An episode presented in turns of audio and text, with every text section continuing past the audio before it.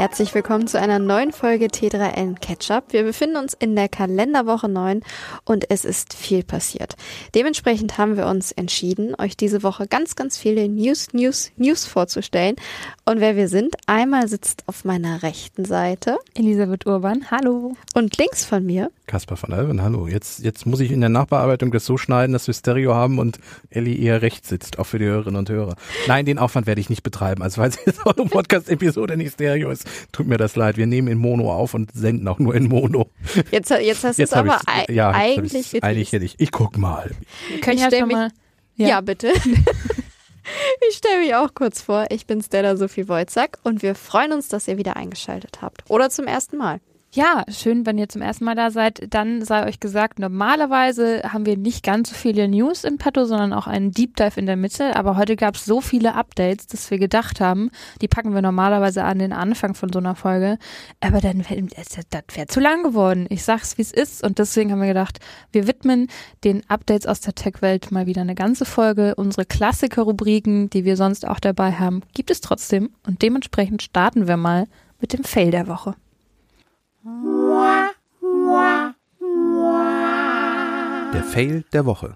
Und da geht es um eine hohe Auslastung der Lieferwege und zwar gerade aus dem chinesischen Raum. Temu und Shein, das sind sehr beliebte Shopping-Plattformen für sehr, sehr günstige Angebote, die auch viel auf Gamification setzen, viel auf Rabatte und eben auch zum Beispiel auf TikTok total boom und sehr, sehr aggressiv Werbung betreiben. Also Temo ist gefühlt überall. Das ist das mit diesem Glücksrad dann auch, oder? Was Unter kann man anderem. Und das hat so eine sehr signifikante Jingle-Melodie und so. Ja, ja, ja. Oranges Logo mit, mit weißer Schrift. Also ihr mhm. habt es sicherlich hundertprozentig schon mal gesehen. Es war auch, die sind aus China, ne? Genau. Und es ist auch eine sehr, sehr beliebte App. Bestimmt habt ihr sie schon vielleicht mal im Google Play Store oder im Apple App Store gesehen. Und vor allen Dingen wird das Ganze auch sehr viel genutzt. Und das merkt man auch. Es gibt nämlich so viele Bestellungen, das ist echt unfassbar. Also allein in Deutschland sollen täglich 400 Pakete pro Tag versendet werden. 400.000. 400.000, stimmt. Hoppala. 400 wäre ein bisschen wenig. Aber das 400, sind, Wahnsinn. Das sind Zahlen vom Unternehmen oder? Das sind Zahlen aus einer DPA-Meldung, die Anfang der Woche veröffentlicht worden ist. Ah. Und diese ganzen Bestellungen, die wirken sich eben auch auf die Lufttransporte aus. Denn bei Temo und auch bei Schiene ist es so, dass in der Regel direkt aus China versendet wird. Das heißt, sie haben nicht hier in Europa Lagerhäuser, sondern das Ganze wird in der Regel mit Flugzeugen hier rübergebracht. Aber das ist natürlich nicht das Einzige, was aus China versendet wird. Und das bedeutet, da ist einfach eine verdammt hohe Paketlast da. Genau, weil die Flugzeuge sind nun mal endlich. Also genau. Ja. Und dazu kommt, ähm, es ist so, jetzt geht es ein bisschen um das Wort Großgebinde, denn viele äh, Bestellungen werden als Großgebinde verpackt.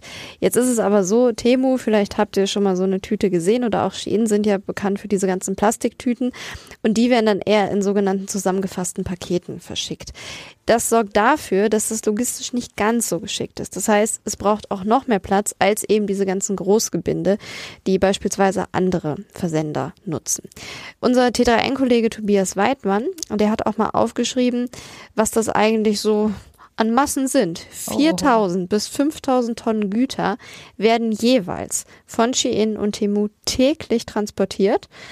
Das würde bedeuten, dass man alleine mehr als 100 Frachtmaschinen vom Typ Boeing 777 benötigt. Wahrscheinlich, es würde mich nicht wundern, die Zahl alleine, okay, ja, ist eindrucksvoll, aber wir bräuchten mal einen Vergleich.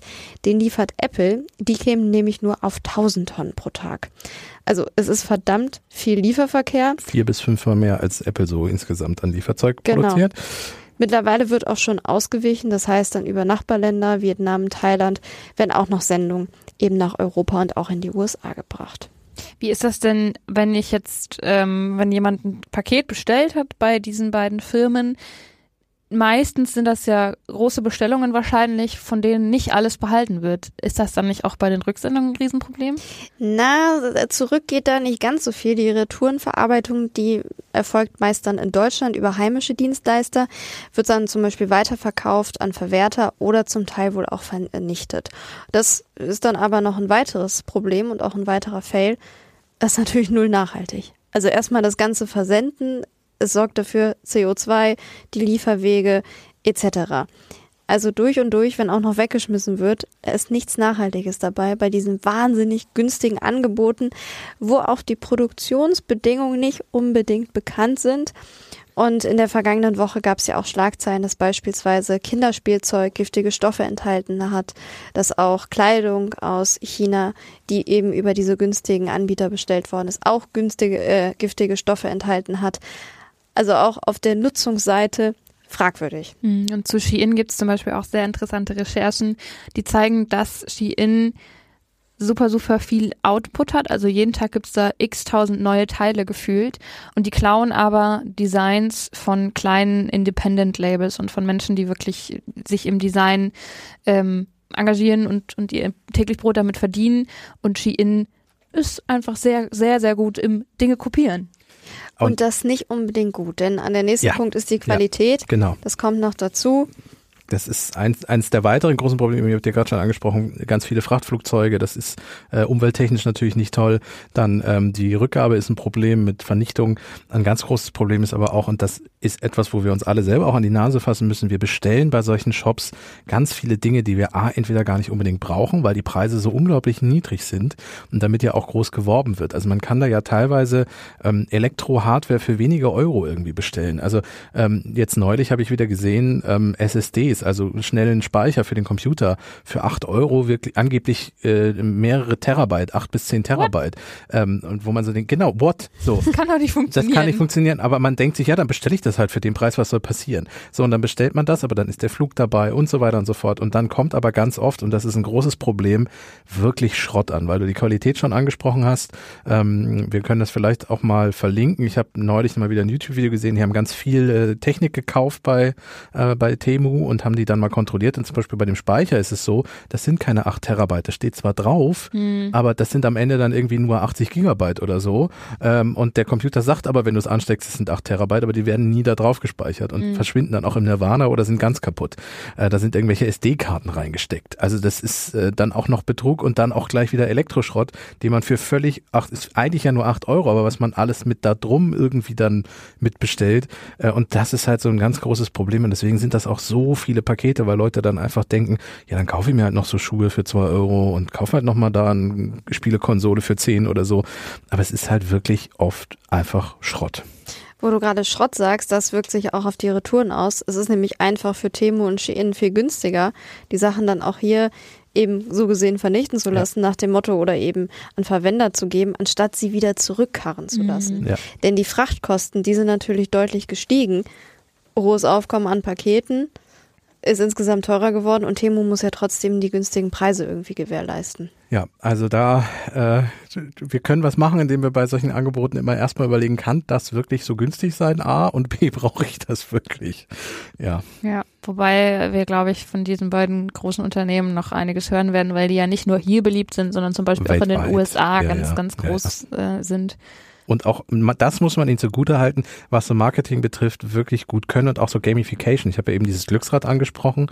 Ähm, da ist es so, dass man am Glücksrad dreht und dann Rabattgutscheine bekommt und irgendwelche Dinge, wenn man die spielerisch irgendwelche Sachen anwählt, dann kriegt man noch zusätzlich irgendwelche ja. Anreize und das noch kostenlos obendrauf und so. Was Marketing betrifft, sind sie wirklich gut. Das, was dann hinten bei rumfällt, ist halt ein echt großes Problem. Ja, es ist vielleicht einfach die, die Skepsis, die mal wieder zunehmen sollte, wenn einem Dinge so nachgeworfen werden. Ja, ja. Genau. Tatsächlich. Genau. Ah, okay, gut. So, unser kleiner Appell, kauft nachhaltig und denkt darüber nach, ob ihr etwas wirklich benötigt. Und gerade bei Technik ist es super ärgerlich, sich auf etwas zu freuen, was hinten raus vielleicht einfach schnell kaputt geht oder nicht die erwartete Leistung bringt. Ich würde sagen, wir sind durch mit unserem Feld und wir kommen von sehr günstiger und äh, nicht gerade guter Technik. Oh, schöne Überleitung. Immerhin teurerer Technik, die aber auch ein Problem hat. Wir starten mit unserer Rubrik News, News, News und es geht los mit der Vision Pro. Es ist ein wenig mysteriös, was da passiert. Es taucht nämlich ein unerklärlicher Riss in der Frontscheibe der Vision Pro von Apple auf. NutzerInnen im Internet, die klagen darüber. Es gibt zum Beispiel bei Reddit einen Thread, wo eben entsprechende Bilder gepostet werden. Auffällig auch dabei sehr ist. viele. Also es ist keine Einzelgeschichte. Sondern es, also es ist auch nicht genau. so, dass das alle Leute mit einer Vision Pro betrifft, aber schon echt viele. Also zumindest so viele, dass es auch über diesen Thread hinaus ähm, Aufmerksamkeit bekommen ja. hat. Und dieser Haares, der befindet sich eigentlich so oberhalb der Nasenbrücke der Vision Pro, sieht ganz gerade gleichmäßig aus. Und es ist ein Rätsel, wo der herkommt. Denn die, diejenigen, die betroffen sind, sagen, sie ist uns nicht runtergefallen. Wir haben sie ordnungsgemäß verpackt. Wir haben nichts damit gemacht, was dafür sorgen könnte, dass dieser Haarriss da auf einmal auftaucht. Und auch die Auswirkungen des Risses, da ist ein Sensor in der Nähe, sind nicht klar. Der soll wohl trotzdem wie gewohnt funktionieren. Aber was genau es sich, äh, was es damit auf sich hat, ist, ist nicht bekannt. Es wird ja, wenn sowas auf Reddit auftaucht und dann im Netz sich weiterverbreitet, munter spekuliert. Was könnte denn dahinter stecken? Also ich hatte jetzt drei Varianten gelesen, was es sein könnte. Es könnte ein Designfehler sein, es könnte ein Herstellungsproblem sein oder es könnte ein thermisches Problem beim Laden der Brille sein. Mhm. Dass die einfach zu warm wird, wenn und das Glas dann darunter leidet, irgendwie genau. Na, also man muss ja sagen, die Glasscheibe ist da, weil dahinter dann die Kameras sind und die ähm, LiDAR-Sensoren, also die Abstandssensoren, die die Brille ja braucht, um den Raum zu erfassen. Äh, und du hast ja gerade schon gesagt, es ist wirklich bei allen Bildern, die wir gesehen haben, wirklich ein Riss in der Mitte, exakt immer an der gleichen Stelle. Das spricht ja so ein bisschen für so einen Produktionsfehler oder nicht unbedingt Produktion, vielleicht beim Design nicht ganz aufgepasst. Es gibt auch ein schönes Video von Apple, das die Produktion zeigt. Also es ist nicht ganz so einfach, dieses Glas auch so zu biegen. Ich bin mir relativ sicher, dass das bei der zweiten Version nicht passiert. Was ich aber ein bisschen schade finde, ist, Apple weigert sich gerade noch so ein bisschen, das als Garantiefall anzusehen bei vielen und sagt, ja, es ist eine kostenpflichtige Reparatur, das waren wir nicht, es ist irgendwie runtergefallen oder irgendwie so, damit haben wir nichts zu tun. Ich bin mir nicht sicher, ob das dauerhaft Apple so beibehalten kann. Da müssen wir also auch mal gucken, ob das nicht demnächst so ist, dass es heißt, ja, es ist ein Reparaturprogramm, bringen Sie uns, da kriegst du eine neue. Ähm, da ist, sind die Firmen relativ kulant, beziehungsweise es ist so, dass oft irgendjemand klagt und dann eine Sammelklage macht und dann ist das dann doch ganz schnell so ein Reparaturaustauschprogramm. Das äh, Also funktioniert ja in den USA mit diesen Sammelklagen. Genau, aber immerhin funktioniert die Brille trotzdem noch, weil wenn der Riss jetzt zum Beispiel direkt über so einer Kameralinse wäre, wäre es natürlich doof, weil dann wird die Funktion beeinträchtigt sein. Ja, wobei ich mir denke, wenn ich 3500 Dollar bezahle für eine VR-Brille, dann Ja. möchte ich doch, dass Ja. sie noch fresh and clean ist. Aber da sieht man wieder, erste Generation von der Geräteklasse, man ist halt auch so ein bisschen Beta-Tester. Das kann man Ja, nicht anders, kann man nicht anders sagen. Ganz vorn mit dabei, aber dann auch so die kleinen äh, Kinderkrankheiten, noch. genau, ja. Wir machen weiter mit Autos und zwar mit Tesla. Zweimal Tesla sogar. Wilder Übergang. Ja, auch bei Tesla läuft es möglicherweise nicht so, wie es laufen sollte. Es geht um die Produktion in der Gigafactory. Schon bevor die begann, gab es ja Bedenken wegen der Auswirkungen auf das Trinkwasser. In Grünheide bei Berlin. Genau, in Grünheide bei Berlin. Und diese Bedenken gab es wohl zu Recht, wie jetzt Berichte von Stern und RTL gezeigt haben. Denen lag nämlich exklusiv ein Schreiben des Wasserverbands Strausberg-Erkner vor. Und laut dem soll es so sein, dass Tesla seit zwei Jahren zu viel Phosphor und Gesamtstickstoff ins Wasser gibt. Das heißt, um genau zu sein, sechsfach mehr als die Grenzwerte überhaupt hergeben. Ins Abwasser. Genau. Ja. Die Stoffe, die kommen eben ins Abwassersystem, das heißt, vom Tesla-Gelände verlassen sie es, landen im Wasser. Der Wasserverband, der will darauf hin, dass Tesla diese Ableitung jetzt erstmal nicht nutzen kann. Das würde rum allerdings für Tesla einen Produktionsstopp bedeuten.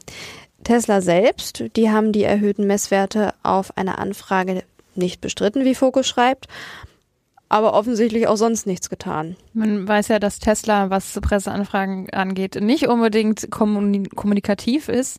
Ähm, wie, wie alle Musk-Unternehmen. ja, da kommen wir gleich nochmal dazu. Schon mal ein guter. Ähm, richtig, aber wie ist das denn? Die Stoffe landen jetzt im Abwassersystem. Ist das dann auch fürs Trinkwasser gefährlich? Da gibt's verschiedene Auffassungen darüber, ob es eben eine Gefahr für das Berliner Trinkwasser darstellt. Es geht nämlich darum, wohin dieses Wasser dann letztendlich fließt. Und beispielsweise hatte ich von einem Experten die Meinung gelesen, dass es in einen See fließt, der dann auch genutzt wird, um eben Berliner Trinkwasser zu bekommen. Andere sagen, das Trinkwasser ist dadurch nicht gefährdet. Also Naja, also es gibt Ja und Nein. Ich finde halt so Grenzwerte gibt's nicht ohne Grund. Also die wird ja jemand mal wahrscheinlich mit ein bisschen Menschenverstand erhoben haben. Ähm, oft ist es ja so, gerade auch in großen Städten, dass Abwasser dann durch eine Kläranlage läuft. So Kläranlagen können ja viel rausfiltern und so Grenzwerte sind dann dafür da, damit so Kläranlagen zum Beispiel nicht überlastet werden. Und zum Beispiel dann sowas wie, was, was hast du gesagt, leiten die ins Wasser ein? Phosphor. Phosphor zum Phosphor, Beispiel. genau. Also Und dass die, dass die diesen, diesen Phosphor aus dem Wasser dann wieder rausholen, bevor das dann wieder zum Trinkwasser wird, das Abwasser. Ähm, und Und da muss man halt einfach mal gucken, ob das zu viel ist. Aber selbst egal, ob das jetzt Folgen hat oder nicht, so Grenzwerte gibt's nicht ohne Grund. Und wenn die Firma sich nicht dran hält, dann hat sie ein Problem. So. Und noch um das hervorzuheben, das ist jetzt nicht so, dass wir hier von zwei Monaten reden, wo mal ein Grenzwert möglicherweise unter dummen Umständen überschritten worden ist, sondern das Sechsfache und zwar seit zwei Jahren. Ja. Das ist schon, das ist eine ganze Menge. Das ist ein strukturelles Problem, würde ich mal sagen. Also Ausgang offen. Ansonsten hat Tesla in Grünheide aber noch, noch so einen, ich würde mal sagen, kleinen Dämpfer bekommen. Es geht nämlich um einen Bebauungsplan. Da sollte abgestimmt werden. Die Einwohner in Grünheide, da ging es eben darum, Ja zu sagen zu einem Bebauungsplan, der eine Erweiterung des Tesla-Geländes ermöglicht hätte. Haben die EinwohnerInnen haben aber Nein gesagt. Ja, fanden sie nicht gut. Ja, Tesla sagt natürlich trotzdem, wir wollen aber hier unser Gelände erweitern und jetzt geht es eben darum, laut des Bürgermeisters eine Lösung zu finden. Hm. So, jetzt habe ich ja eben schon angeteased, Tesla ist zweimal als Update-Thema. Es gibt noch jemand anderen oder es gibt noch viele andere, die Nein sagen. Richtig, also Tesla auf dem internationalen Markt hat unabhängig von den Autos selber gerade ein bisschen den ein oder anderen Krisenherd anscheinend. Schweden. Wir gehen nach Schweden, richtig. Um euch kurz abzuholen, seit Ende letzten Jahres, wir haben darüber berichtet, bekommt Tesla von mehreren Gewerkschaften und sogar länderübergreifend massiven Gegenwind, weil das Unternehmen für seine Niederlassung in Schweden keine Tarifverträge will. In Schweden ist die Tarifbezahlung aber ganz normal, also sehr, sehr viele, üblich. genau, sehr, ja. sehr viele Menschen werden dort nach Tarif bezahlt und die Beschäftigten bei Tesla sagen, das wollen wir eben auch. Tesla stellt sich stur und sagt, wo kommen wir denn dahin, wenn bei uns nach Tarif bezahlt werden würde? Also befindet man sich im Clinch. Die Beschäftigten streiken bei Tesla und das schon seit Monaten. Und nicht nur die Beschäftigten bei Tesla in Schweden selbst, also im, im, in der Firma an sich, sondern auch die benachbarten Gewerkschaften. In Nachbarländern bei Tesla wird der Müll nicht mehr abgeholt, die Putzkräfte streiken, die Maler und LackiererInnen haben sich angeschlossen also wo es nur geht, wird das Unternehmen mittlerweile bestreikt und jetzt ist die nächste Gewerkschaft mit eingestiegen, die Dienstleistungs- und Kommunikationsgewerkschaft SECO. Die ist für das Supercharger-Ladenetz zuständig. Also wenn ich meinen Tesla irgendwo aufladen will und die Ladestation funktioniert nicht, dann äh, ist die Seco quasi dafür zuständig, dass das wieder gefixt wird. Und die Seco will jetzt aber bis zu einer Einigung keine neuen Ladestationen für Tesla mehr planen, keine neuen Ladestationen anschließen und die bestehenden Ladestationen auch nicht mehr warten. Das heißt, wenn die irgendwann nicht mehr funktionieren, dann funktionieren sie quasi nicht mehr. Und ja. so lang laufen sie halt. Und wer in Schweden einen Tesla hat, der guckt dann in die Röhre. Und was macht Tesla in der Zeit? Ja, also bisher nicht viel. Da haben wir ein ähnliches Muster wieder. Tesla ähm, hat dazu noch nicht so wirklich viel gesagt. Ähm, Die bleiben noch standhaft. Ja, äh, da, wie gesagt, es geht da ja sehr ums Prinzip bei Tesla. Es gab auch schon äh, ja den Vorschlag, wie man das Ganze umgehen könnte, nämlich dass man einfach ein Subunternehmen anstellt, das nach Tarif bezahlt, dann müsste Tesla nicht selber nach Tarif bezahlen. Aber irgendwie ist das alles, Achtung Karlauer, sehr festgefahren. Ei, ei, ei. Ach, schön. Ähm, ja, weniger festgefahren, beziehungsweise noch ganz am Anfang sind ähm, Untersuchungen der EU, um mhm. mal zum nächsten News-Thema zu kommen. Wir springen zurück zu Apple. Wir springen zurück zu Apple und wir hatten ja in der vergangenen oder in einer der vergangenen Folgen ja schon mal darüber gesprochen, dass ähm, die EU gerade sehr viel mit so Digital Markets und Digital Service Act und so und äh, AI Act, also dass die EU sehr viel macht und dass das große Firmen betrifft, unter anderem eben auch Apple und dass Apple deswegen ja auch gerade den App Store, äh, wir, wir erinnern uns, so ein bisschen befreit und alternative App Stores anbietet und mit, wir hatten irgendwie wegen Abo-Bezahlung und Gebühren, die dann erhoben mhm. werden und ob die Entwickler das wirklich wirklich wollen oder nicht. Ähm, jetzt in dem Fall geht's um einen Nebenkriegsschauplatz, sag ich mal, der aber mit aufgemacht wurde im Zuge dieses ähm, dieser EU-Geschichte. Und zwar ist es so, dass Apple mit dem nächsten größeren Update, also mit iOS 17.4, was wahrscheinlich in ein, zwei, drei Wochen erscheinen wird, ähm, die sogenannten Progressive Web Apps abschaltet. Jetzt kommt erstmal die Frage, was genau ist das? Warum ja, brauche ich das? Ja. Ich habe ein Beispiel aus, äh, von T3N mitgebracht. Ähm, wir nutzen bei T3N Belonio. Das ist so ein Dienst für Mitarbeiter-Goodies. Also zum Beispiel können wir Mittagessen dort ähm, einreichen und dann fünf Euro kriegen wir wieder über Gehalt und so. Ähm, solche Dinge gibt's da oder Mitarbeitergutscheine und so. Ähm, und Belonio hat selber keine iPhone-App, sondern nur eine Webseite. Und ich muss da ja regelmäßig diese Belonio-Webseite aufrufen, um zum Beispiel einen Kassenbon hochzuladen, damit ich was von meinem Mittagessen wieder kriege. Nun ist es so, dass ich mir dann statt jedes Mal händisch wieder die Webseite aufzurufen oder als Tab bei mir im äh, Handybrowser offen zu haben, eine sogenannte Web-App erstellt habe. Das ging oder geht aktuell noch ganz einfach, wenn man auf den Share-Button drückt und dann kann man so eine Web-App erstellen. Das ist da auch als Menüpunkt angezeigt. Und dann ist die bei mir auf dem Homebildschirm wie eine ganz normale App. Ist aber keine echte App in dem Sinne, sondern eine Art Webseite im eigenen kleinen abgeschlossenen Container mit eigenem App-Logo und da steht auch Belonio drunter und alles und ich mache das dann auf und bin dann direkt in der Belonio-Webseite und so, aber ohne das über den Browser machen zu müssen und so. Also für mich als Nutzer fühlt sich das am Ende an einfach wie eine App, also Progressive Web App. Das ist es im Grunde. Mhm. Und diese Apps, die sollen jetzt mit iOS 17.4, was ja Anfang März erscheinen soll, abgeschaltet werden. Das heißt, Richtig. funktionieren die dann nicht mehr? Kann ich nicht mehr darüber auf meine verlinkte Website quasi im Hintergrund zugreifen? Also was du definitiv nicht mehr machen können wirst, ist diese Webseiten erstellen, diese Apps. Und ich glaube auch bestehende werden verschwinden vom Homebildschirm. Das Problem ist nämlich die Technik dahinter. Und das ist auch das Argument von Apple. Apple begründet den Schritt damit, dass dieser Digital Markets Act mh, mm, ja ein Monopol verhindern möchte. Und ein, was man Apple immer wieder vorwirft, eines der Monopole ist neben dem App Store, über den wir schon gesprochen haben, ähm, der Browser. Wir haben das immer so ein bisschen bisschen ausgeklammert, weil das bisher nur, ich habe es ja gerade schon gesagt, Nebenkriegsschauplatz ist, aber das ist auch ein Streitpunkt. Und zwar ist das Problem, dass auf Apple zwar andere Browser für das iPhone möglich sind, die aber alle auf Apples Browser-Architektur aufbauen, weil Apple nur solche Browser-Apps zulässt. Und dann gibt's aber natürlich Firmen wie zum Beispiel Firefox oder Google mit Chrome oder Microsoft mit Bing, die sagen, ja, das ist schön, dass wir auf dieser Apple-Architektur aufbauen müssen, aber wir wollen auch einen eigenen Browser komplett irgendwie aufs Telefon bringen. Und dann sagt Apple jetzt, okay, diese ganze Browser-Geschichte, das ist für uns ein solches Sicherheits- und Datenproblem, dann sperren wir halt diese Web-Apps und dann dürfen wir halt auch andere so Web-Apps dann gar nicht mehr erstellen. Dann gibt's halt jetzt verschiedene Browser, aber es gibt diese Web-Apps nicht mehr. Weil auch diese Web-Apps natürlich auf dem Safari-Unterbau aufbauen. Ich habe ja gerade schon gesagt, das ist zwar dann nicht mehr im Browser, aber es ist ja im Grunde eine Web-App. Ja. Ich habe eine ganz kurze Frage und zwar, ähm, warum baut man denn diese Progressive Web App statt einer normalen App, weil das könnte ja jetzt von Apple der Schritt sein, zu sagen, ja, äh, dann baut halt einfach eine normale App, damit könnt ihr ja noch auf unseren Marktplätzen und alternativen Marktplätzen hausieren gehen. So ist ja kein Ding. Warum entscheiden sich Firmen denn dazu, so eine Progressive Web App zu äh, naja, Firmen entscheiden sich eher dazu, einfach keine App zu entwickeln. Also wie zum mhm. Beispiel Bologna das ja auch bisher nicht gemacht hat, weil es ist einfach ein Kostenfaktor. Also ich muss ja hingehen und ich kann ja auch so eine App dann nicht einfach rausbringen. Ich muss die auch immer wieder in Updates anpacken. Mhm. Das heißt, es ist auch so, also es, es gibt nichts Schlechteres als eine App, dann lieber keine App, als so eine App, die vier, fünf Jahre nicht mehr updated wurde. Mhm. Die Bildschirmgröße mhm. passt nicht mehr. Die kann aktuelle Funktion nicht und irgendwann funktioniert sie dann gar nicht mehr oder sie funktioniert nur noch unter alten iOS-Versionen. Ähm, deswegen manche Firma entscheidet sich dann einfach, dann bringen wir keine App raus. So. Oder es gibt auch Leute, die sagen, ich brauche nicht diese ganze große App, ich brauche irgendwie nur die eine Funktion, dann reicht mir auch so eine kleine Web-App und fertig. So.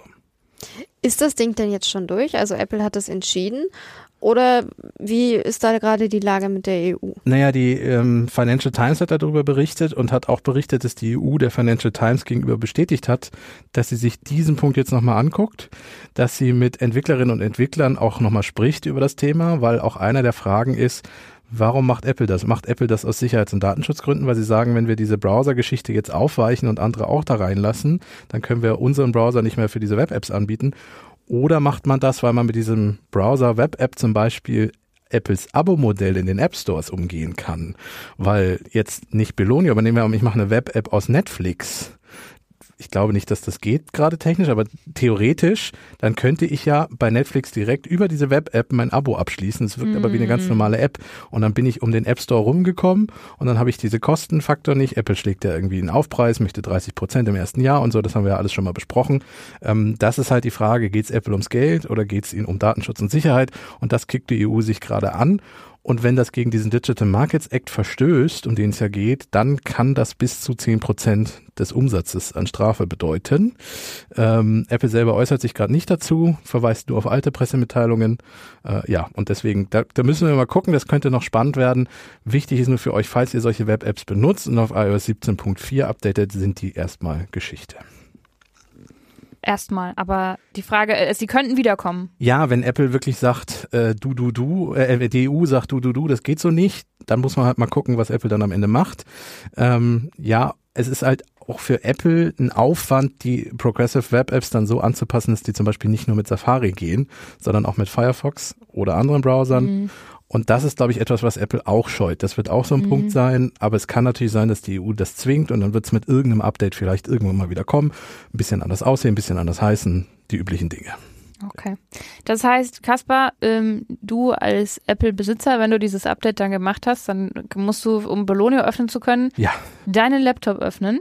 ja. Und das Thema Laptop, das äh, ist in unserer nächsten News auch ganz relevant. Wer, es ist nämlich gerade eine Messe in Bar Barcelona und da gibt's einen sehr speziellen Laptop. Genau, es ist die, äh, ich habe gar nicht aufgeschrieben, wo die Messe MWC, M Äh, MWC? Ja, genau, doch, da steht's, MVC, die Mobile, der Mobile World Congress in Barcelona. Ah, So, ist eine der größten Mobilfunk, Smartphone und Technikmessen irgendwie rund um das Thema Smartphone und Mobilfunk und Technik, die man mit sich rumtragen kann. Deswegen gibt's auch ein bisschen mehr Geräte noch, aber es gibt jetzt keine riesigen Fernseher wie bei der CES zum Beispiel. Kollege Flömer ist da gerade vor Ort. Wenn ihr Genau. äh, mehr wissen wollt, dann guckt gerne auf T3N vorbei.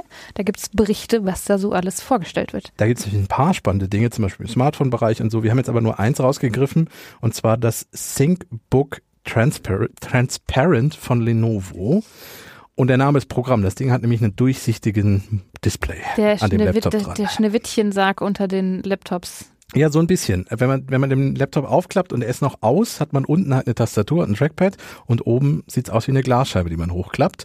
Die ist auch nicht ganz durchsichtig, die ist so ein bisschen matt, aber man sieht definitiv, was dahinter ist. Ist ein bisschen so wie so, ein, so eine Duschscheibe. Ja, bei eine, wo man, also eine, die man nicht haben wollen würde, weil man trotzdem alles in der Dusche sehen könnte.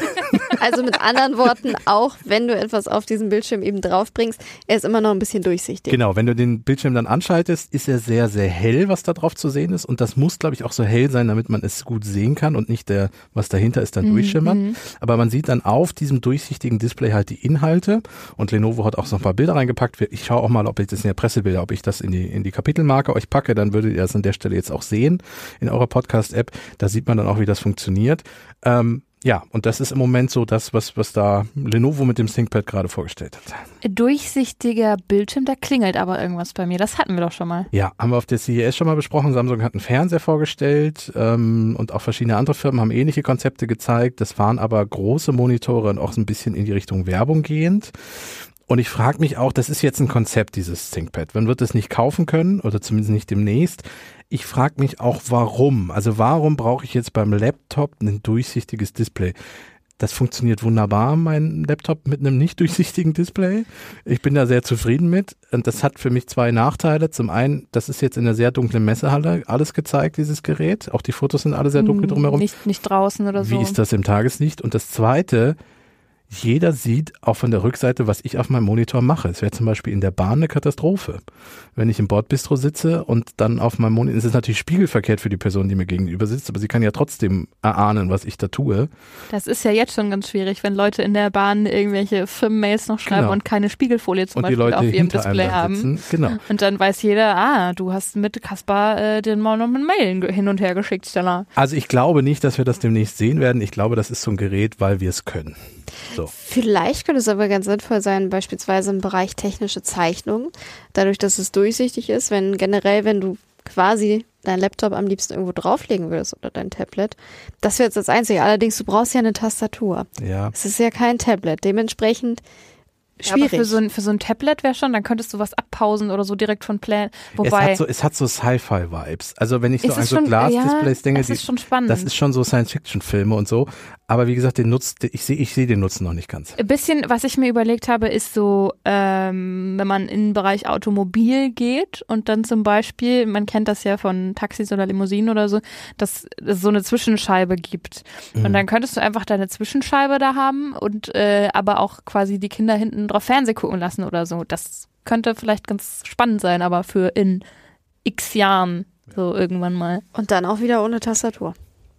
Stimmt. Also wir sind uns da noch nicht ganz sicher. Wir waren auch schon bei CES in Las Vegas. Das ist die Consumer Electronics Show. Skeptisch. Über das Ganze und wir sind Ja. es nach wie vor. Wie gesagt, als großes Werbedisplay sehe ich das irgendwie in der Stadt und dann leuchtet da so ein bisschen was durch und das kann schon irgendwie, also es ist ein Hingucker. Ich gucke dahin, weil es auch so hell ist. Da sehe ich das irgendwie, aber im Laptop, auch im Smartphone sehe ich es nicht. Aber wie gesagt, ich lasse mich gern von was Besserem überzeugen. Schauen wir mal, was Lenovo und andere Firmen da noch so vorstellen. Und was Lenovo definitiv damit geschafft hat, ist ja, dass man drüber spricht. Eben, und dafür wird das Gerät auch gebaut worden sein. So, apropos drüber sprechen, letzte News. Wir haben über das Thema auch schon mal gesprochen. Richtig. Das ist auch noch gar nicht so lange her. Wir hatten nämlich Ende Januar eine Folge dazu. Damals ging es um, oder sie hieß, um genau zu sein, die Mensch-Maschine-Schnittstelle. Elon Musk, der hatte auf X verkündet, dass der Chip von Neuralink, wir gehen gleich ins Detail, was es ist, erstmals einem Menschen ins Gehirn eingesetzt werden wurde, eingesetzt wurde, so rum. Jetzt hat er gesagt, der Patient, der sei wohl auf und der Chip, der würde auch die ersten Signale aufnehmen, würde alles hervorragend funktionieren. Das war Aber Ellie, genau, also dass der, dass der Patient wohl auf sein soll und der Chip erste Signale aufnehmen soll, das war schon im Januar direkt danach quasi. Und jetzt gab es äh, nochmal eine Wortmeldung und äh, via Spaces, dem Audioportal von X, ähm, da hieß es von Musk, der Patient hätte sich gut erholt und könne jetzt durch reines Denken eine Computermaus steuern. Klingt ja erstmal nicht schlecht. Das große Aber hast du schon genannt. Und zwar, die Informationen zur ganzen Implantation sind noch sehr dünn. Und Neuralink bzw. Musk ist der absolute Gatekeeper. Alles, was wir darüber wissen, ist von Musk gefiltert worden und deswegen wahrscheinlich auch einfach nur positiv. Man weiß nicht so richtig, was da passiert. Und jetzt gab es ähm, ein Gespräch mit mehreren Wissenschaftlern ähm, im äh, Science-Magazin Nature. Ähm, da wurden Bedenken war aus der aus der ähm, Community, aus der Wissenschaftscommunity. Und äh, Samir Sheath, ich hoffe, ich habe ihn richtig ausgeschrieben, äh, ausgesprochen, ein Neurochirurg, ähm, der sich eben mit so Neuroimplantaten auch beschäftigt, der hat äh, in Nate im, im Fachmagazin gesagt, Neuralink würde nur das teilen, von dem sie wollen, dass man darüber etwas weiß. Und in der Forschergemeinschaft löst das große Bedenken aus. Also klassischer Fall von, man weiß nicht so richtig, was hinter den Kulissen abgeht und man hat genau zwei Statements von Elon Musk. Was da so richtig passiert, weiß man eben nicht. Und in dem Artikel in der Nature kam ja auch noch dazu, dass auch Musk hatte ja gesagt, dem Patienten sei es gelungen, den Mauszeiger dann per Gedanken zu bewegen. Aber da hatten die WissenschaftlerInnen gesagt, Moment, es ist jetzt auch nicht so der Durchbruch. Tatsächlich, ja. Erzähl Also, uns was Neues. So Motto. Äh, ja, der erste Mensch, der so ein Brain-Computer-Interface äh, Langzeitimplantat erhalten hat, der hat schon 2004 einen Cursor gesteuert. Also das ist 20 Jahre her. Herr Musk müsste also ein bisschen was Eindrucksvolleres noch auftischen und vor allem nicht nur Worte, sondern irgendwelche Beweise liefern. Und was wir außerdem nicht wissen, ähm, wo sich die Community auch Fragen stellt, ist, wie das Implantat eingepflanzt wurde. Eigentlich hat Neuralink extra dafür einen OP-Roboter entwickelt und es gab bisher aber nur Videoaufnahmen, die sind jetzt auch schon ein Jahr alt, wie der Roboter das Implantat in Agar, also so eine pflanzlich gelierte Masse, ihr kennt vielleicht Agar-Agar, äh, einsetzt. Und man weiß nicht, ob dieser Roboter also überhaupt beteiligt war an der OP, ähm, wie die OP gelaufen ist, man weiß gar nichts. Und ähm, jetzt ist Elon Musk mit seinen Filmen zwar bekannt dafür, dass er sich gerne mal bedeckt hält, aber gerade bei so einem Thema hat ja die wissenschaftliche Community auch großes Interesse daran, weil sehr, sehr viele Menschen an so ähm, Interfaces schon forschen und sich Gedanken machen und äh, eigentlich auch so der Konsens ist, je mehr äh, Forschung und, und Erkenntnisse geteilt werden, umso schneller kann man das Ganze voranbringen. Und Elon Musk, der ja auch betont, dass er damit Menschen helfen möchte und ne, die, die ganze Sache voranbringen möchte und da, Leuten das Leben wieder erleichtern will, der baut ein absolutes Silo drumrum auf und das sorgt gerade für Stirnrunzeln bei einigen Menschen. Einfach so die Frage, was passiert da? Ist irgendwas nicht Gutes passiert und es wird nur nicht erzählt? Oder warum wird nichts erzählt? Was eigentlich ja im Kontrast stünde mit dieser Mission, Menschen zu helfen damit so. Und ähm, diese Geheimniskrämerei kommt eben nicht unbedingt gut an. Generell sagt man in der Forschung ja auch, es ist immer toll, wenn irgendwelche Fortschritte gemacht werden. Nur wird jetzt so langsam von einigen Stimmen ähm, der Wunsch laut, teil doch das bitte etwas transparenter mit uns, was da gerade passiert. Ne, zumal es ja auch üblich ist, dann in Papern und allem möglichen auch wirklich die Details zu veröffentlichen, also in der Forschungsgemeinde, weil nur so ja auch Forschung funktioniert, dann andere Forschung baut da wieder drauf auf und so. Genau. Also diese, dieser Open Source Gedanke, der bei der Forschung ja eigentlich schon immer da ist oder seit vielen Jahrzehnten da ist, der ist äh, gewinnbringend in dem Fall einfach. Ja, und Elon Musks äh, Forschung, die er mit Neuralink quasi initiiert hat oder die bei Neuralink passiert, die könnte auch nicht funktionieren, wenn nicht seit Jahren schon andere Leute ihr Wissen würde, ja. geteilt hätten. So. Ja, ja. Das ist vielleicht an der Stelle noch wichtig. Also Neuralink ist nicht das einzige Unternehmen in dem Bereich, die eben mit diesen Brain-Computer-Interfaces, Schnittstellen arbeiten, die daran forschen und generell, das ist ja das, die WissenschaftlerInnen, die wollen eben die Infos darüber haben, damit das Ganze auch weitergehen kann. Also sicherlich sind bei Neuralink die Leute damit gerade beschäftigt. Aber es könnte ja auch schneller gehen und noch bessere Ergebnisse geben, wenn man dabei auch zusammenarbeiten würde. Genau. Aber ist natürlich immer auch ein Abwägen. Also ich könnte mir vorstellen, wer Herrn Musk fragt, der wird bestimmt sagen, ja, aber der Wettbewerb. Ent, äh, entweder das oder das ist eben das, was jetzt so für viele Fragezeichen äh, sorgt. Es kann ja auch sein, dass es keine Good News gibt, die da zu teilen wären. Und das wäre dann, es gab ja gerade im Bereich äh, in der Forschung mit Affen bei Neuralink, gab es wirklich, wirklich massive Probleme noch durch das Implantat. Da mussten auch Tiere eingeschläfert werden, weil das alles nicht so funktioniert hat, wie man sich das vorgestellt hat und dann eher zur Qual wurde.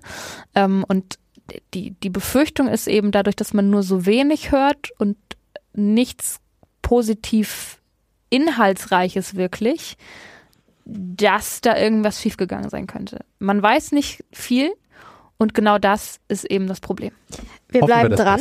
Genau. dass wir eines Tages vielleicht ein bisschen mehr wissen. Ich muss sagen, das ist jetzt ein Thema, was sehr in die Tiefe gegangen ist. Mir persönlich wäre jetzt vielleicht nach einem Netzfundstück ein bisschen was Heiteres, Lockeres. Was, was Unterhaltendes? Ja, Okay, machen wir.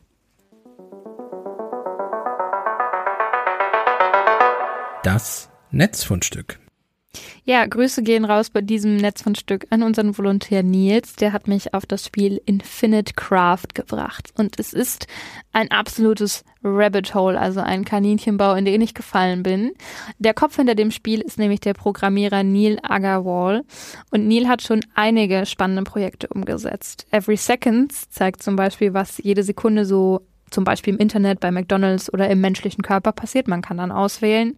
In The Deep Sea kann man gefühlt endlos auf einer Webseite runterscrollen und kommt dann immer tiefer im Ozean und sieht dann, welche Tiere da leben. Ähm, und es geht wirklich, wirklich, wirklich lange, ähm, bis man da irgendwann mal keine Tiere mehr sieht. wir haben es getestet. Richtig. Und bei Rocks kann man virtuell Steinmännchen bauen. Man kriegt einfach nur vier Steine, man ist am Strand, das Meer rauscht im Hintergrund und du musst versuchen, diese Steine so zu stapeln, dass sie halten. Ich bin, ich will nicht sagen daran verzweifelt, aber ich habe irgendwann aufgehört, ähm, weil die Steine nicht so wollten wie ich, aber man schafft es bestimmt.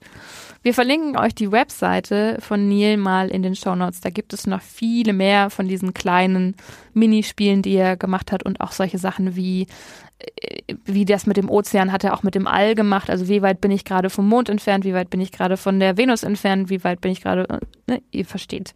Man kann dann, da scrollt man von links nach rechts und immer weiter und immer weiter und immer weiter und scrollt sich so durchs All und es macht sehr viel Spaß und ist auch spannend. Und Infinite Craft war meine, mein, mein erster Berührpunkt mit diesem Pool aus äh, Minispielen und Absurditäten. Bei Infinite Craft kann man unendlich lang verschiedene Dinge miteinander kombinieren. Am Anfang hat man Feuer, Erde, Wind und Wasser. Also die vier Elemente. Richtig. Und äh, wenn man zum Beispiel Wasser und Erde kombiniert, kommt eine Pflanze raus. Wenn man jetzt die Pflanze mit Feuer kombiniert, dann entsteht Rauch. Und wenn ich den Rauch wieder mit der Pflanze kombiniere, die ich durch meine vorherigen Schritte schon in meinem Inventar habe, dann haben wir Incenses, also Räucherwerk. So. Das- und so weiter und so fort. Das Ganze sieht aus, es ist ein Browser-Game, also auch wirklich im Browser spielbar. Das Ganze sieht aus wie so Mindmaps, ähm, wenn ihr die kennt. So, es gibt ja ganz viele Apps, die irgendwie Visualisierungen von Zusammenhängen irgendwie darstellen. So Office-Apps. Und ich bin wirklich, also man kann es auch im Büro spielen, weil ich muss gestehen, Stella, ich habe auf dir, bei dir auf dem Monitor geguckt vorhin und ich dachte, was macht sie da? Also ich dachte halt wirklich, sie arbeitet und versucht irgendwelche Zusammenhänge, irgendwelche Personenkonstellationen oder sowas. professionell aus. Es sah sehr professionell aus. Bis ich dann, bis ich dann begriff, ach nein, sie kombiniert Elemente miteinander, um einen äh, Regenwald zu erzeugen zum Beispiel. Ähm, und das, das ist schon, also man kann da sehr viel Zeit mit verbringen, vor allem wenn man versucht, bewusst irgendwo hinzugehen. Also irgendeinen Begriff zu erwischen am Ende, Mm, irgendeinen ja. Begriff raufzukriegen. Also Nils meinte dann auch zu mir, versuch doch mal äh, Internet, äh, versuch beim Internet rauszukommen am Ende als Oh Begriff. Gott. So, und wie fängt man mit den Elementen Feuer, Wasser, Erde, wie fängt man da an, wie, welchen Weg muss man gehen, damit hinten raus dann wirklich Internet erscheint? Also das ist, man kann da sehr viel Zeit mit verbringen. Deswegen auch eine kleine Warnung, Rabbit Hole im, in Anspielung auf Alice im Wunderland, wenn ihr in diesen Kaninchenbau reinfallt, ist die Frage, wann ihr wieder rauskommt. Es ist auf jeden Fall absolut selbsterklärend. Ja, und ich habe zum Beispiel rausgefunden, wenn man Glas mit Glas kombiniert, dann kommt ein Fenster raus. Guck, Baum und Baum ist übrigens Wald. Wald und Wald ist übrigens äh, äh, Regenwald, glaube ich. Nee, Wald und Regen ist Regenwald dann. Wald und Überraschend. Wasser? Ja, Ah, okay. wenig überraschend. Ja, also ihr seht schon, das ist so ein Spiel, wenn man mal wieder zehn Minuten zu viel Zeit irgendwo hat, dann kann man sich darin verlieren. Ähm, ich muss auch sagen, manche Dinge tauchen dann immer wieder auf und es geht tatsächlich ähm, nicht nur darum, eben diese Sachen zu kombinieren und zu gucken, was kommt raus, so aha, ui, sondern wirklich mal sich ein Ziel zu setzen, kann sehr spannend sein und zu sagen, da möchte ich rauskommen und dann zu gucken, wie komme ich da eigentlich hin, was muss ich dafür alles kombinieren. Ja. Und ähm, ja, diese Mini-Game-Welt, in die ich dadurch eingetaucht bin, die hat mich sehr gecatcht. Deswegen ist das mein Netz von Stück für diese Woche. Wie gesagt, wenn ihr auch wollt, guckt ihr in die Shownotes, da gibt's den Link. Gut, dann zum Schluss gute Nachrichten, oder? Ja, definitiv. Die gute Nachricht. Ganz kurz und knapp, Smartphones werden in Deutschland mittlerweile länger verwendet. Okay, gut. Das zeigt eine Studie vom Also, äh, Digitalverband. achso, du wolltest so kurz dann doch nicht. Also ich würde da schon Reicht gern dann auch. zumindest ein bisschen Ich, Hintergrundinfo. ich würde mich liefern. freuen, wenn du noch was dazu erzählst. Ja. Also es ist eine Studie des Digitalverbands Bitkom und der hat repräsentativ gefragt, und zwar Menschen über 16 Jahren im Zeitraum in den ersten drei Januarwochen diesen Jahres mit einer computergestützten telefonischen Befragung. So jetzt erstmal das ganze Statistische dazu. Zum Beispiel, wie sie eben ihr Smartphone nutzen, wann sie ein neues kaufen, etc. Und ein Viertel der Befragten nutzt ein Smartphone, das älter als zwei Jahre ist. Dazu kommt jetzt einfach, Smartphones sind in letzter Zeit robuster geworden, bekommen länger Updates. Das ist übrigens VerbraucherInnen in der Regel auch wichtig. Und das führt eben dazu, dass die Geräte länger genutzt werden, was wiederum nachhaltiger ist, weil nicht mehr so oft neue Geräte gekauft werden. Und ehrlich gesagt, an irgendeiner Stelle spart es ja dann auch Geld, nicht so häufig neue teure Technik zu kaufen. Ich merke das ja an mir selber. Also jetzt mein aktuelles Smartphone, ähm, als ich, ich bin vom iPhone 12 auf iPhone 15 gewechselt ähm, und da sind jetzt nicht, wenn du früher drei Generationen übersprungen hast, hattest du komplett neues Gerät gefühlt. Und dieser Sprung war jetzt einfach nicht mehr. Das betrifft ja nicht nur Apple, das betrifft ja auch Android. Ähm, auch da sind ja die Generationenklassen. Also das, was ein Smartphone ist und was ein Smartphone kann, ist inzwischen so definiert und auch die Hardware ist inzwischen an einem solchen Punkt angekommen. Natürlich werden Prozessoren immer schneller und Akkus vielleicht noch immer besser und Kameras noch ein bisschen besser, aber du kannst auch mit einem fünf Jahre alten Smartphone wirklich gut inzwischen leben und arbeiten. Mhm. Was ich ganz spannend fand bei der Umfrage war auch die Frage, was ist Leuten besonders wichtig, wenn sie sich ein neues Telefon zulegen? Ja. Äh, was würdet ihr sagen, was ist bei euch so der, der, der, was muss euer Telefon auf alle Fälle können? Abgesehen von telefonieren. Verschiedene Sachen. Also die Kamera muss gut sein. man damit noch? Es muss wasserfest, widerstandsfähig, aber das ist Mhm. mittlerweile ja eigentlich Standard. Stimmt, die Kamera finde ich auch. Speicherplatz ausreichend vorhanden, auch eine gute Akkuleistung. Glaube, das wären so die. Ja, bei mir ist es Akkuleistung, ähm, die mit dem 15er wirklich deutlich besser geworden ist und Kamera ist bei mir so ein Punkt. Die Schritte sind zwar immer klein, aber wenn ich das zum Beispiel mal mit so den ersten, ich habe gerade mal wieder Bilder aussortiert und aus meiner Studienzeit erstes Smartphone, das sind so Grützfotos. Also da sind viele schöne Bilder dabei, wo ich sage, hätte ich die mal in besserer Auflösung. Das ist halt die Kamera, die man dabei hat. Ich, ich weiß, es ist jetzt keine Spiegelreflex oder irgendwas, aber das ist das für den spontanen Schnappschuss und da ist eine gute Kamera natürlich schon irgendwie wichtig. Das ist ganz spannend, weil tatsächlich ist das nicht auf den Top-Dingen, ähm, die Ja. genannt wurden. Platz eins der wichtigen Dinge und da sehe ich mich auch, aber ich habe schon eine Panzerglasfolie. Jetzt ist kommt's. zu 98 Prozent, also 98 Prozent der befragten Leute legen am meisten Wert darauf, dass das Bildschirmglas robust ist. Als ich das gelesen habe, habe ich tatsächlich gedacht, das ist so eine klassische Umfragesache. Wenn dir halt verschiedene Auswahlmöglichkeiten genannt werden, sagst du natürlich, ja, das ist mir wichtig dabei. Ja, sonst denkst du wahrscheinlich nicht ist. dran. Da, ich glaube, Kasper und ich haben das gerade, es ist uns bestimmt wichtig, aber Ich habe also, immer eine Hülle ab Sekunde eins. Also die Hülle ist immer vor dem Telefon bei mir schon da und äh, ich habe dann auch meistens so Hüllen, die dann auch um das Display rumgehen. Ich hatte noch nie ein gesprungenes Display oder ein Telefon, noch nie. Gut, wenn du es einmal hattest, dann bist du dir umso sicherer, dass es sehr wichtig ist. Aber zum Beispiel die Akkulaufzeit, die ist mit 96 Prozent auf dem zweiten Platz. Na, guck mal, dann waren wir ja doch nicht ganz verkehrt. Bildschirmqualität für 95 Prozent wichtig und der Speicherplatz, der kriegt dann 92 Prozent auf. Gott, ja, das ist auch immer so ein Pain, wenn du, wenn du dann irgendwann Fotos löschen musst und E-Mails und Nachrichten, ja, weil ja. gar nichts mehr geht, ja, ja. Oder Okay. weil, oder dass dein Handy dann in, in, in irgendeinem komischen Dateiformat deine Sachen nur noch abspeichert, um sie kleiner zu machen und dann kann das wieder niemand öffnen. Merkt ihr, dass wir einen Bogen geschlagen haben? Wir haben mit Elektroschrott von Temu angefangen. Jetzt sind wir bei den länger Und- genutzten Handys. Genau. Das ist schön. Also Es ist weniger nämlich- Elektroschrott. Genau, es ist nämlich auch so, dadurch, dass die Software auch immer besser wird, dass die Geräte an sich besser werden, nimmt Und- natürlich der Markt für gebrauchte Geräte auch zu. Und Software-Updates immer länger verfügbar sind. Android hatte ja früher das Problem, dass du nach ein, zwei Jahren kein Update mehr bekommen hast. Die Zeiten sind ja bei fast allen Herstellern auch vorbei. Da gibt's ja bis zu sechs Jahre teilweise. Also das heißt, auch sicherheitstechnisch bist du immer noch up to date und kriegst relativ viele neue Funktionen. Nicht alle, wissen wir auch, weil das ist ein Verkaufsargument immer noch, dass du die heißesten Scheiß Top-Update-Funktionen dann nur mit dem neuesten Telefon hast. Aber immerhin Sicherheitsupdates und sowas gibt es. Hm, kurze, kurze Frage nochmal insight-mäßig. Wie alt ist euer Handy? Ja, noch Ähm, nicht mal ein Jahr. Ich habe ja gerade schon gespoilert, dass ich abgedatet habe. Stimmt. Ich habe auch das iPhone 15 privat und dementsprechend halbes Jahr. Ja. Okay, dann liegt ihr ein bisschen unter dem Durchschnitt. Ich lieg deutlich drüber. Mein Telefon ist jetzt seit vier Jahren bei mir. Ähm, und im Durchschnitt ähm, sind die Smartphones in Deutschland wohl 17,5 Monate, also ein bisschen älter als ein Jahr. Okay, nee, also meins davor war drei Jahre alt, als ich es jetzt ausgetauscht habe. Genau, das davor war bei mir ein XS, also bin ich über den drei. Ja, bis fünf Jahre würde ich fast sagen, ja. Aber was ich noch ganz spannend fand, ich würde die Behauptung in den Raum stellen, dass es bei der längeren Nutzung nicht unbedingt um die Nachhaltigkeit geht. Nein. Die wurde nämlich an anderer Stelle abgefragt, nämlich beim Thema Mobilfunkunternehmen.